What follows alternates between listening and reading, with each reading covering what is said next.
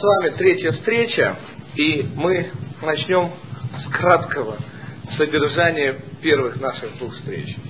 Что мы успели сказать главного, важного и основного? Мы определили с точки зрения еврейской философии цель творения, сказав, что акт творения с точки зрения Торы – акт величайшей любви Всевышнего к человеку. Мы рассмотрели следствие, поговорили о трудностях общения. И уже на втором уроке вышли на уровень понимания главных характеристик материи. Задача нашего сегодняшнего урока, нашей сегодняшней беседы попробовать дать основные определения, которые касаются этого мира. То есть, если хотите использовать как трамплин, только вниз. Все то, что мы сказали на первых двух уроках, поскольку главным, конечно же, для человека является вопрос, что есть жизнь в этом мире, кто мы здесь, в этом мире, и есть ли вообще смысл у мира и, естественно, у нас в мире. И мы начнем с определения, оно для записи, и потому оно короткое. Этот мир определяется как неидеальное место работы. В чем суть этого определения? Многие люди воспринимают этот мир как каторгу. Есть люди, которые видят в этом мире дом отдыха. Но, как вы уже видите из определения, конечно же, речь может идти и о том, и о другом, в зависимости от того, как мы будем относиться к этому рабочему месту. Например, если нам захочется поспать на верстаке, то наверняка не следует удивляться тому, что у нас на утро будет болеть во многих разных местах поскольку он, извиняюсь, не предназначен для того, чтобы на нем спали. Если хотите, самое главное следствие из нашего определения, в этом мире нет награды и наказания. Если этот мир определяется как место работы, да еще и не идеально. Кстати, почему не идеальное? А потому что идеальным местом работы был Эденский сад. Вообще, что понимать под работой? О, тоже хороший вопрос. Сейчас увидим. Но во-первых, почему на рабочем месте нет выплаты, вещь более-менее очевидная. Я скажу это вот каким образом. Понимаете, а как в нашем ограниченном мире заплатить за убийство? Как отблагодарить за добро? Ведь в этом мире все ограничено, по любому параметру. Тем самым все, что мы воспринимаем в этом мире, радость, боль, все то, хорошее, не дай бог плохое, что с нами происходит, есть только что условия работы. Давайте чуть-чуть рассмотрим эту концепцию. И, во-первых, о какой работе идет речь. Ну, мы же это определили, на самом деле, на первом занятии, о какой работе идет речь. Помните? Нас не доделали. И мир создан для того, чтобы я, пользуясь им, смог довести себя до кондиции, то есть до совершенства. Может быть, стоит вспомнить, и спросила Кроха, что такое хорошо и что такое плохо. Поскольку сам смысл нашей работы подразумевает получение того максимума, который Всевышний задумал нам дать. Получение этого максимума идет по и через тот путь, который он для нас определил. И потому выяснение этих базисных понятий, повторение, что такое хорошо, что такое плохо, вещь чрезвычайно важная. Давайте мы попробуем сказать, что такое хорошо, что такое плохо. Ну, во-первых, мы вспомним то, о чем мы уже говорили в прошлый раз, помните? А именно, ну как-то раз, дело было недалеко от Вологды, помните? Один селянин спросил у другого, Мефодий, ты к моей жене ходишь? Хожу, однако нехорошо, на вас Сидоровых не угодишь. Жена говорит хорошо, муж говорит нехорошо. Так вот, более, естественно, относительного понятия, чем понятие хорошо и плохо, наверное, в мире просто не существует. И потому мы, хотя уже дали абсолютное определение, я хочу сейчас к нему чуть-чуть вернуться. Поскольку это будет прямая связь с тем, что мы называем работой в этом мире. Говорят мудрецы, что награда за исполнение мецвы – мецва. Как следует это понимать, простите? Если мы выполняем прямое указание Всевышнего, то награда за исполнение прямого указания Всевышнего – это что? Получается прямое указание Всевышнего. Совершеннейшая бессмыслица. Давайте посмотрим на это чуть-чуть по-другому. Если понимать под хорошим все доброе, неограниченное, нетленное. Все, что никогда не исчезнет. Вечное. Хочется сказать, разумное и доброе. Так вот, то тогда под злом мы совершенно четко определим все приходящее, конечное, ограниченное по определению. И я хочу в этом контексте перевести добро, и так мы его в свое время определяли, как то, что ведет к Всевышнему, как целетворение, как то, что привязывает нас к цели творения, к самому Всевышнему. Вывод из этого получится именно то, что сказали мудрецы. Награда за связанность, привязанность. То есть, в результате правильных наших поступков мы связываемся, оказываемся связанными со Всевышним. А дальше, как в пьесе, любовью за любовь. Цель творения можно считать выполненной, если мы оказываемся привязанными к первопричине. Помните синонимы, ту цепочку, которую мы сказали на первом занятии? Вера – синоним, любовь – синоним, привязанность, уровень Всевышнего, близость с Ним. Тем самым получается, что мы делаем в этом мире. Мы, имея возможность ошибиться, тем не менее, все-таки выбираем. Как можно увидеть себя в этом мире и понять, что есть наша работа? По этому поводу можно сказать, наверное, следующее. Каждый раз, совершая то, что следует, вопреки тому, что хочется, мы нормально делаем правильный выбор. Я бы хотел прямо сейчас перейти к определению награды и наказания, и потом заново вернуться к работе. Давайте запишем определение того, что у людей нормально называют ад или рай. Мы видим, что с точки зрения еврейской философии это одно и то же место. Что такое ад и что такое рай? Я даю следующее определение. Кинотеатр повторного фильма, где жизнь моя снова встает предо мной. Мало того, но мы в этом фильме играем вовсе не роль зрителя. Мы играем роль тройки. Может, вы уже и не помните, но в ранние времена при товарище Сталине зэки, знаете, как шутили? На нет и суда нет, а есть особое совещание. ОСО или тройка. Солженицын об этом много пишет в архипелаге ГУЛАГе. О какой тройке в данном случае идет речь? Очень просто. Мы выступаем в роли собственных судьи, прокурора, обвинителя и, самое обидное, палача, к сожалению, а не адвоката. И мне жалко. Ну что делать? Да, и мне жаль. Но это Волн тоже так говорил, если вы помните. Я к чему подвожу? К тому, что нормально в качестве ада или рая люди рисуют очень много разных картинок. Вообще говоря, если вы хотите понять характер национальный, характер народа, спросите, как с их точки зрения выглядит ад или рай. Ну, есть такой старый-старый анекдот, но достаточно милый. Как-то раз одному не самому лучшему из людей предстояло отправиться в ад. Но ему предоставили выбор. Слуги у него были. И сказали, что на выбор есть ад. Христианский, мусульманский и еврейский. Он спросил, простите, а в чем разница? Он сказал, это очень просто. Понимаете, говорит, в христианском, говорит, аду, говорит, час кипятков. Ну, кипяток час. Потом, говорит, 15 минут отдых.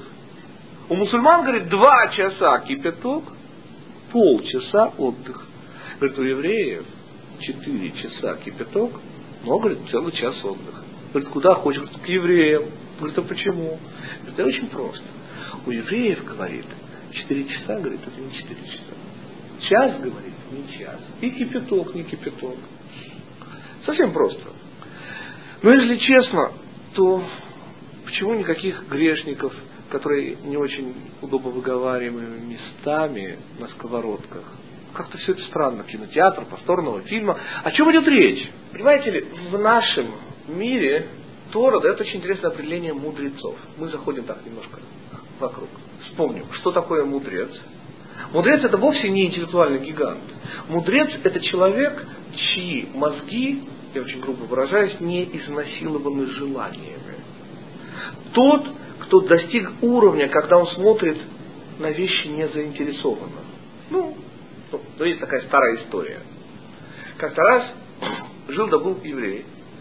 И как бы вам сказать, чтобы его не обидеть, он был очень простой такой еврей. То есть все вокруг были единодушны в том мнении, что он дурак. Но вот он лично сомневался. Бывает такое. Как бы, ну, ну, ну, все уверены, а он как бы сомневался. Одно время как бы соглашался с ними, а в другое, наоборот, казалось ему, что он достаточно разумен. Как-то раз уже на старости лет он подошел к своей жене, почему-то всегда в таких историях жену зовут Сара. Ну, подошел он к царе и говорит, слушай, говорит, Сара, я наконец решил узнать, кто я на самом деле, говорит, умный или дурак. Написано, говорит, у самого мудрого из людей, что Шомер Птаим Ашем охраняет простаков Всевышний. Я, говорит, решил поставить, какой-то, скажем, следственный эксперимент. Я, говорит, сейчас влезу на крышу и сигану с нее. И посмотрю, что будет. Сказано, сделано. Он залез на крышу, он прыгает с нее. И когда ему через несколько часов возвращается сознание, и он открывает единственный оставшийся у него глаз и видит полный сюр, сюрреалистическую картину разбросанных по двору органов его тела, что он говорит?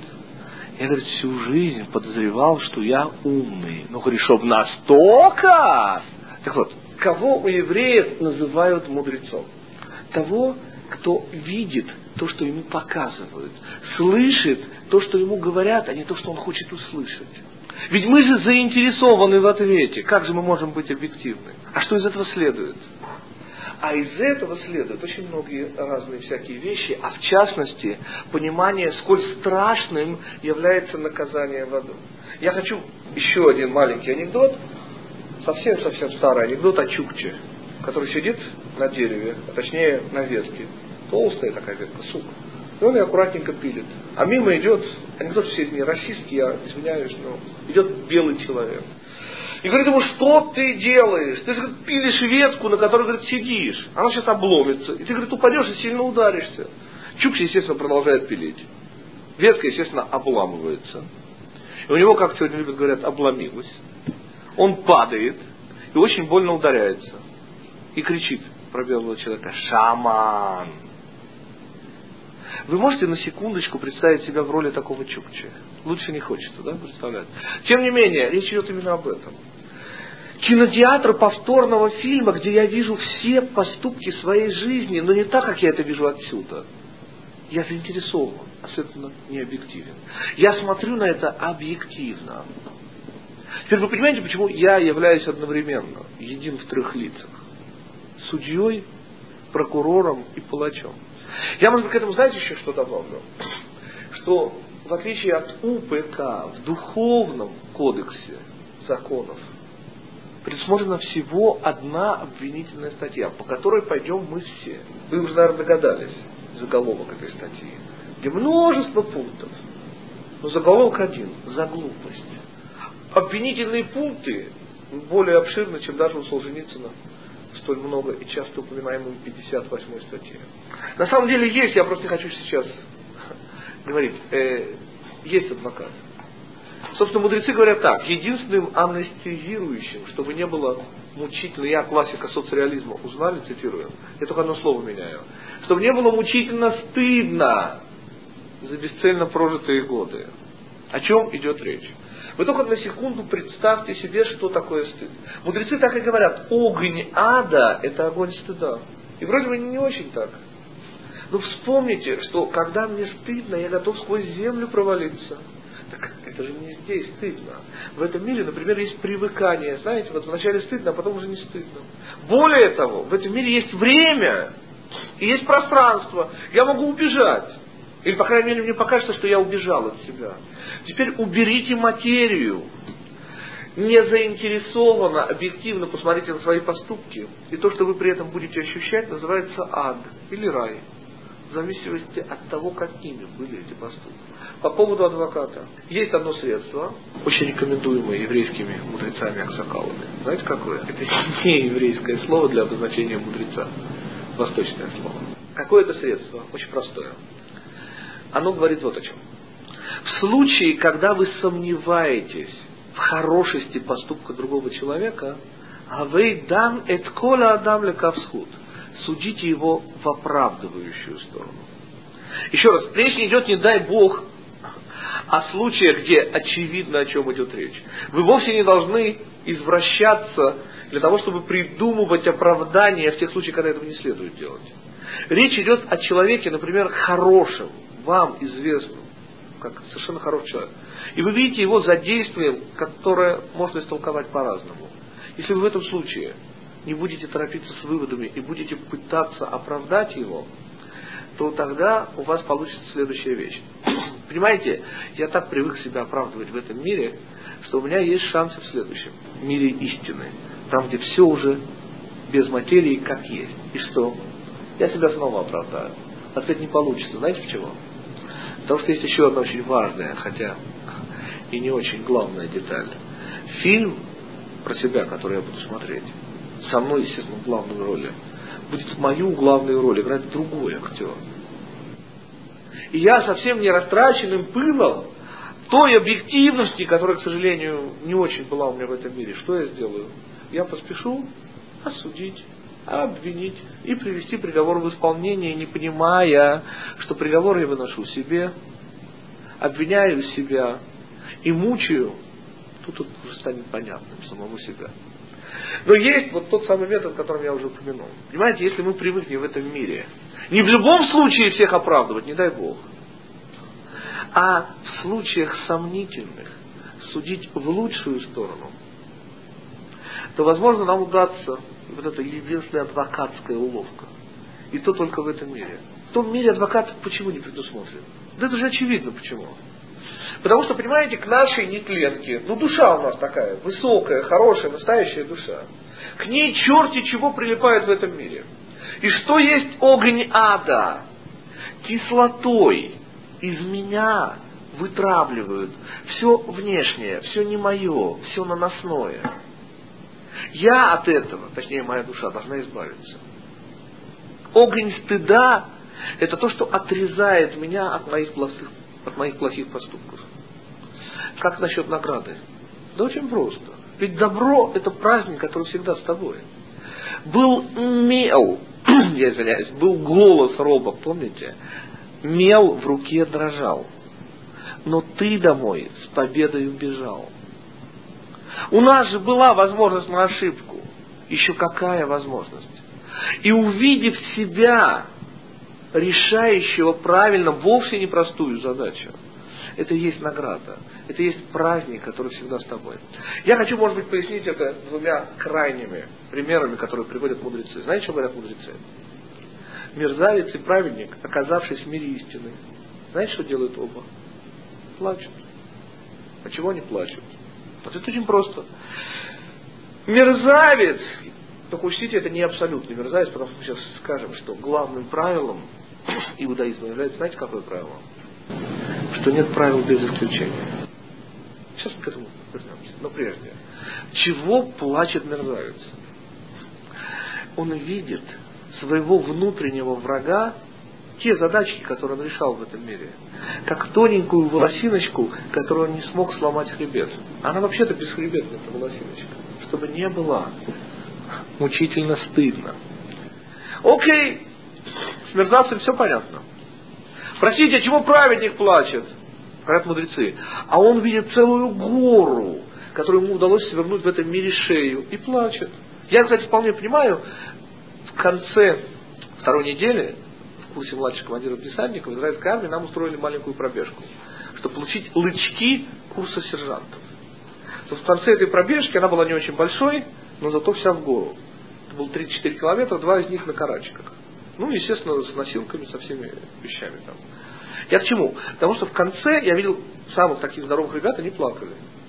Причем они знаете, почему плакали? Нет. Те, кто не добежали, те не плакали. Тех на носилках несли. А те, кто добежали, они не могли поверить, что они добежали. И то, и другое совершенно оправдано. Кстати, так наши задачки, они как волосинка или как гора? Ответ, конечно, как волосинка. Где же мне гору-то свернуть? Но понимаете, чем отличается праведник от неправедника? Праведник, свернув голову вот этой очередной проблеме, толщина волосинка получает следующую волосинку. Ну, я поясню таким примером. Как-то раз один царь в сердцах ну, действительно, сын был очень виноват, сказал так, казнить его, сбросить на него вот этот камень. Но когда прошел гнев, ну, сын-то единственный, своя кровушка-то. и посоветовался, а что же ему делать, чтобы и слово-то царское держать, ну и сына при этом, как бы сказать, не сильно задеть. Что он посоветовал? Советник. Ты говорит, разбей этот камень на маленькие камешки и понемножку сбрасывай. И слово, говорит, сдерживай, брось у него весь камень. Вот. И он при этом не очень пострадает. Так об этом и речь. В этом-то и ужас. Никогда от нас не требуют больше, чем то, что мы можем сделать. То есть волосиночка. Но вслед за решенной задачкой идет из задачника следующая задачка. И в этом смысл нашей работы в этом мире. Мы постоянно решаем те ситуации, в которых мы оказываемся. Мало того, знаете, что от нас еще ожидает? Что мы будем относиться к себе, у каждого народа, мы уже говорили об этом, есть национальный герой. Национальный герой, ну, ну там, Илья Муромец, опять же, Иванушка Дурачок, ну, мало ли какие бывают. Всякие бывают. Кощей бессмертный. Я не знаю. Я к чему? К тому, что у евреев тоже есть национальный герой. Называется на иврите Талмит Хахам. В переводе на русский означает что? Ученик мудрости. По-нашему, по-простому, школяр, вечный студент. Очень интересно. Чтобы понять, что есть работа и за что нам платят, и почему я использую как аналогию именно задачки, я сейчас чуть-чуть иду в сторону, и знаете, какой вопрос задам? В очень абстрактных науках все открытия совершают только молодые люди. Эйнштейн открыл теорию относительности в очень молодом возрасте. Весь остальной свой полувековой человеческий кусок, как бы не то, чтобы он ничего не дай бог не сделал, но ничего такого, чтобы я, не физик, мог вспомнить, не сделал. И в физике, в теоретической, вещь очевидная. Только в молодом возрасте совершают великие открытия. А почему? Ведь человек становится опытнее, умнее. И потом он совсем молодой, ему 30 лет, а он уже старик. А ты здесь вот какой. О, понимаете ли, именно об этом идет речь. Ведь кто может совершить великое открытие? Тот, кто может откинуть в сторону все, что у него есть, и посмотреть на то, ведь совершенно верно, с другой стороны. Тот, кто может почувствовать себя ничего не знающим, то есть ребенком. Я ведь по этому поводу, что хотел сказать сейчас. Очень многие люди обижаются, если им говорят, а неплохо бы поучиться. Столь, вне всякого сомнения, умный человек, как Михаил Михайлович Жванецкий, 50 лет, я понимаю, он не это имел в виду, но я в данном случае использую, сказал столь неумную вещь, как «я никогда уже не буду студентом». Я снова подчеркиваю, у евреев на шкале ценностей выше всех стоит вечный студент. Тот, кто постоянно учится. Тот, кто постоянно видит в тех ситуациях, которые он оказывается, задачки. Морально-этические, но задачки. Теперь мы уже можем вернуться к тому, что из любого еврейского правила обязательно есть исключение. И есть случаи, когда в этом мире есть награды и наказания. Но, во-первых, а почему из любого еврейского правила есть исключение? А почему не может быть иначе? Да очень просто. Ведь законы, весь мир создан для меня. Соответственно, ничего выше меня быть не может. Ну, кроме самого Всевышнего. Выводы. Закон не может быть выше человека.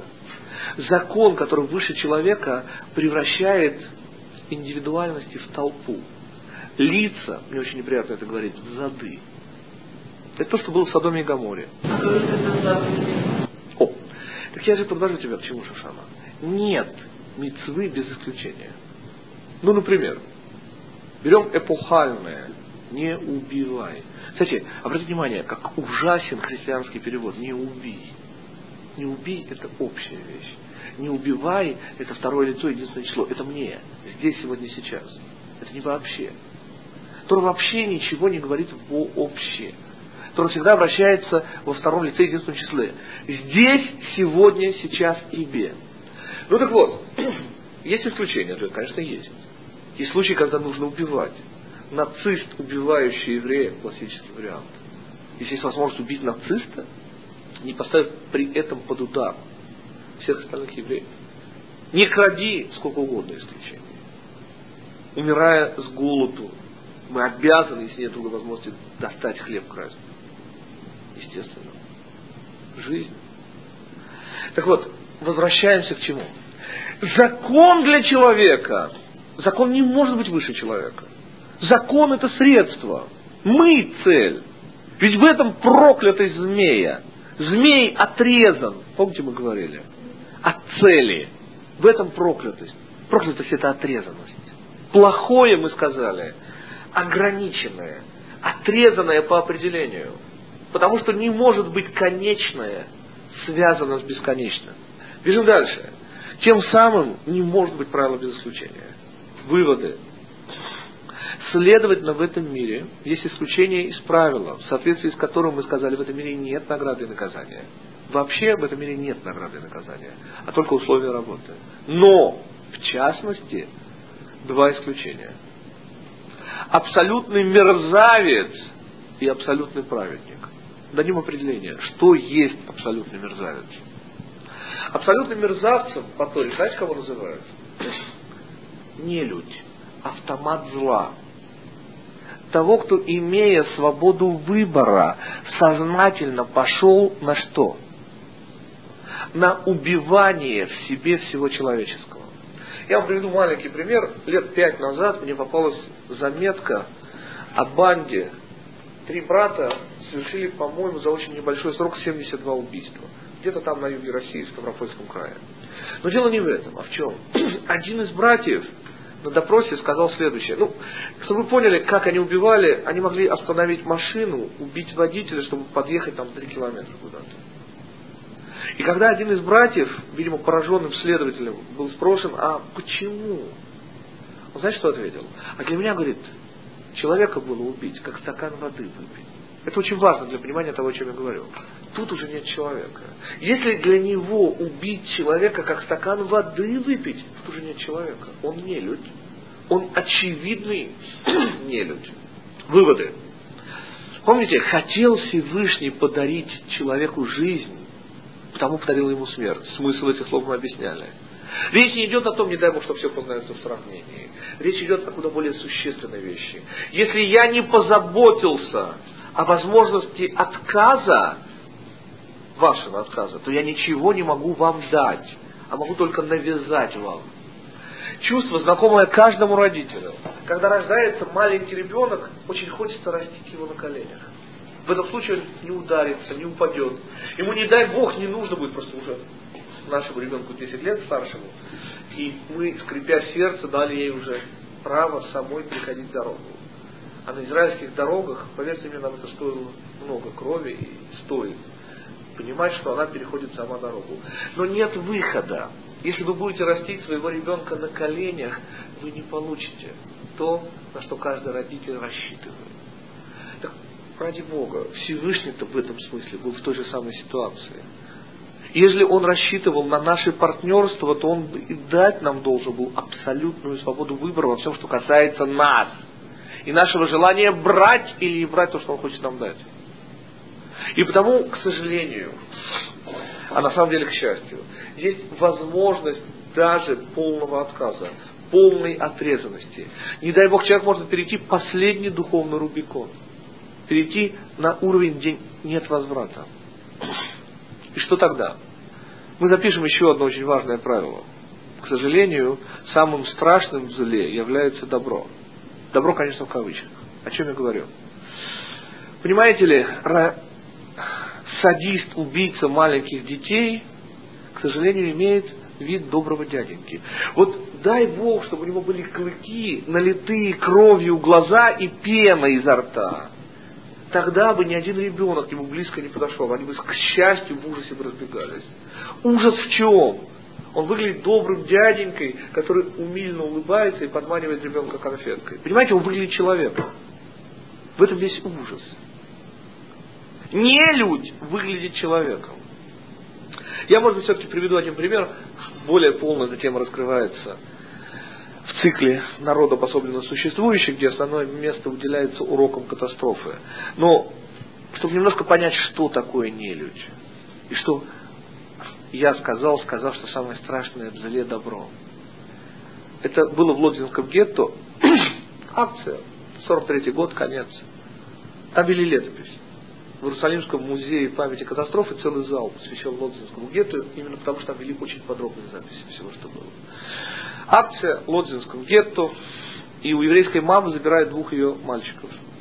Они уже на машине, на грузовике, и мама кидается в ноги нацистскому офицеру невысокого чина, который руководит операцией. И кричит, отпусти моих детей. И тогда нацист говорит, я разрешаю тебе взять одного сына. Вы понимаете, что происходит дальше? Она кидается к сыну, тому, который ближе. Второй кричит «мама». Она кидается ко второму, первый кричит «мама». Увозят обоих, она тут же вешается. Только смотрите, что такое нацист. Это не люди замечательным хорошим интеллектом. Все просчитала.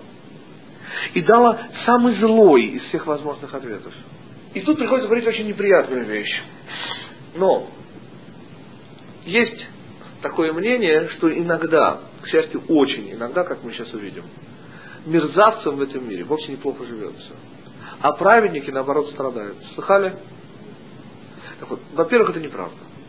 Я сейчас поясню. Такой старый-старый анекдот. Один человек спрыгивает с сотого этажа, и на уровне 60-го у него спрашивают, как вообще общество состояние. Он говорит, пока ничего. Более универсальный и глубокий вариант того же анекдота звучит так. Вечером по краю пропасти идут двое. Один срывается, другой осторожно ползком подбирается к краю и кричит, Гиви, ты живой? Живой. Руки, ноги целы? Целы. Голова цела? Цела. Тогда вылезай, не могу. Почему? Я еще лечу. Я ведь вот о чем. Понимаете, ведь я же не случайно сказал, а как заплатить в этом мире за добро? Как возместить весь ужас убийства? Собственно, мы сейчас дадим ответ на эти вопросы, но прежде. Что прежде? Прежде я хочу подчеркнуть, это неправда, что мерзавцы в этом мире преуспевают. Нет, материально благополучие сколько угодно. Но вот с тем, что мы называем счастье, слава Богу, вот с этим у них загвоздка. Не то, чтобы я у них там со свечкой стоял. Ну, как бы, я начну совсем простого. Дети капитана Гранта. Помните, там есть такая милая-милая притча об одном Маарадже, как мы сегодня сказали, романтически настроенном, который очень хотел быть счастливым. Помните, один из советников, умный дядя, посоветовал ему купить за любые деньги рубашку счастливого человека. И вот он ходит по Индии и ищет счастливых людей. И никого такого уровня не обнаружив, и уже заканчивая свое путешествие в точке исхода, скорее по привычке, чем на что-то рассчитывая, он, увидев хлебороба, который пашет поле, спрашивает у него, ты счастлив? Он говорит, да. Говорит, правда? Говорит, счастлив? Говорит, правда. Говорит, совсем, говорит, счастлив? Говорит, совсем. Слушай, говорит, продай мне твою рубашку. Рубашку, говорит, у меня нет рубашки. Я к чему? Вот к чему. Нормально материальное благополучие, и говорить об этом как бы даже смешно, вовсе не равняется благополучию духовному. Парочка примеров. Швеция, где социализм был построен в конце 50-х, одна из самых благополучных стран мира. Последней войной там была война, знаете, с кем? С Петром Первым, который победил в войне. Но сколько на этом проиграл русский народ, это отдельная история. А вот зато проигравший светский народ, по крайней мере в том, что касается сытости и благополучия, выиграл все. Так вот, эта страна много десятилетий уже занимает одно из первых мест в мире по количеству самоубийств. На что население, естественно. Сытость не хлебом единым. Я извиняюсь за банальность, но это просто нужно учитывать. Понимаете, это ведь ужасно иметь громадную сумму денег и не иметь возможности ее потратить на себя. Нет. На других можно потратить любую сумму денег. А как на себя? Я, может быть, возьму пример менее вам известный. Это был самый богатый человек в мире в конце 60-х, Говард Хьюз. Его личное состояние в тех деньгах было около 3 миллиардов долларов. Это человек, который мог влиять на политику средних и даже великих держав. Он был официально признан самым несчастным человеком в Соединенных Штатах Америки. Последние два года он ни с кем уже даже не разговаривал. Знаете почему? Он понимал, что все от него чего-то хотят. Из-за влияния, из-за денег, из-за того, что они дают. Ведь, помнишь, счастье не в деньгах, а в возможности их тратить. Так вот, Калигула, римский император, другой хороший пример на ту же самую тему, был чрезвычайно богат. Так вот, исторический факт. Этот человек хотел физически почувствовать свое богатство, это была проблема. Ну, он, кроме того, был параноик, но он голым катался в грудах золота, он пил маленькие алмазы. Ужас. Ну, ну, я ведь как? Я хочу даже вам привести, может быть, пример. Вовсе я не имею в виду, что человек, не дай бог, несчастлив. Но пример самого богатого человека в мире сегодня, его зовут Билл Гейтс, возглавляет Microsoft. Что-что? Да. Его личное состояние все время увеличивается, сейчас более 40 миллиардов долларов.